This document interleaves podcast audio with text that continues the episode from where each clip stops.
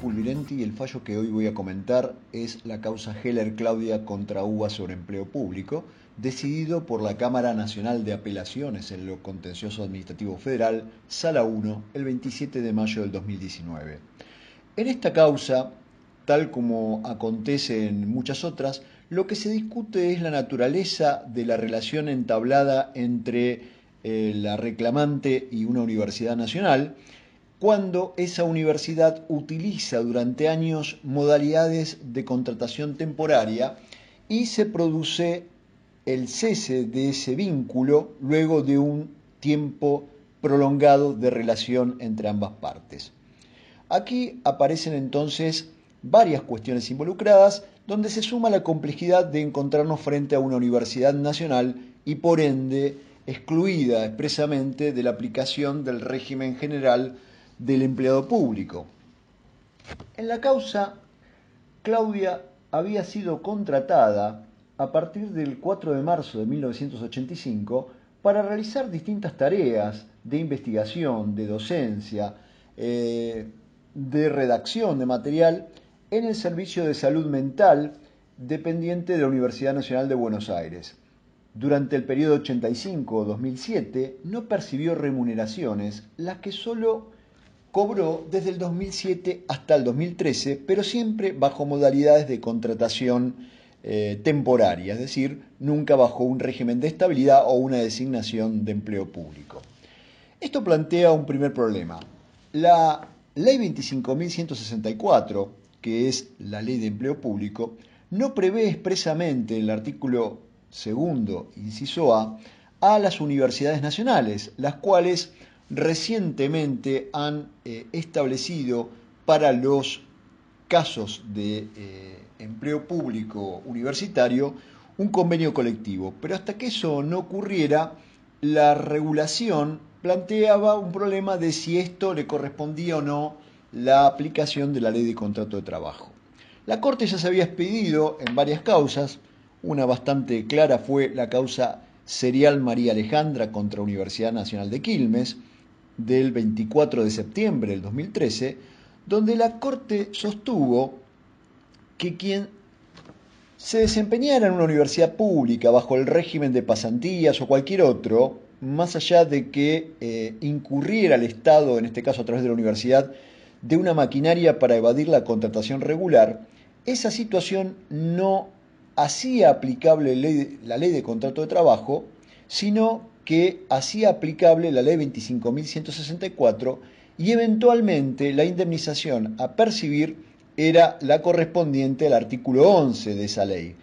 Esto es básicamente lo que la Corte ya había decidido también en la causa, en la causa Maurete Mauricio del 2012. Retomando entonces este caso, nos encontramos con que la decisión de primera instancia que decía que esta relación y su precariedad quedaban reguladas analógicamente por la ley 25.164, la Cámara dice ese encuadre es correcto. Ahora bien, si ese encuadre es correcto y se regula bajo el empleo público, va de suyo que la indemnización correspondiente no es la prevista por la ley de contrato de trabajo con sus eh, características en materia no solamente de indemnización por antigüedad que prevé el artículo 245, sino también en lo que refiere a aplicación de multas y sanciones al empleador, como por ejemplo la que establece el artículo 80 de la LST por no otorgar los certificados de ley en las condiciones que establece. Nos movemos entonces hacia la aplicación del régimen de empleo público dentro de la esfera del derecho administrativo. Y esto es coincidente con lo que además nos indica el nuevo Código Civil y Comercial en el sentido de que el derecho administrativo queda regulado analógicamente por otras disposiciones del derecho público y no del derecho privado. Pero el planteo reducido a esta cuestión señala si es indemnizable el periodo de tiempo en el cual no percibió remuneración, es decir, el periodo de tiempo entre 1985 y 2006. La respuesta que da la Cámara es que en aquel periodo de tiempo en el cual el docente no percibió remuneración, no corresponde que lo haga y el argumento que para eso utiliza es precisamente que no se pudo sostener la obligatoriedad del pago de una remuneración durante ese tiempo porque la norma que daría ese sustento no es otra que la que deriva de la LST que presume que toda relación de empleo que se entabla es remunerada y no gratuita, sino en las excepciones que ella prevé. Bueno, esa disposición de la ley de contrato de trabajo, que está en el artículo 2, inciso A de la LST, no se encuentra contemplada por el régimen de derecho público y en consecuencia ese rubro indemnizatorio que se pretende, según la Cámara, no tiene asidero jurídico. Es indudable que este fallo en muchos sentidos va a tener eh, revisiones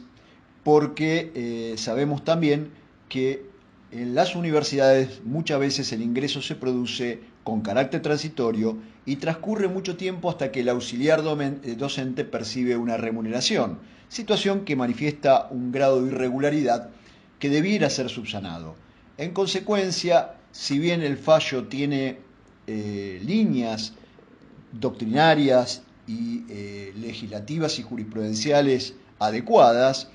no aseguramos que no pueda ser revisitado a futuro y que no pueda tener una lectura distinta en manos de otros jueces.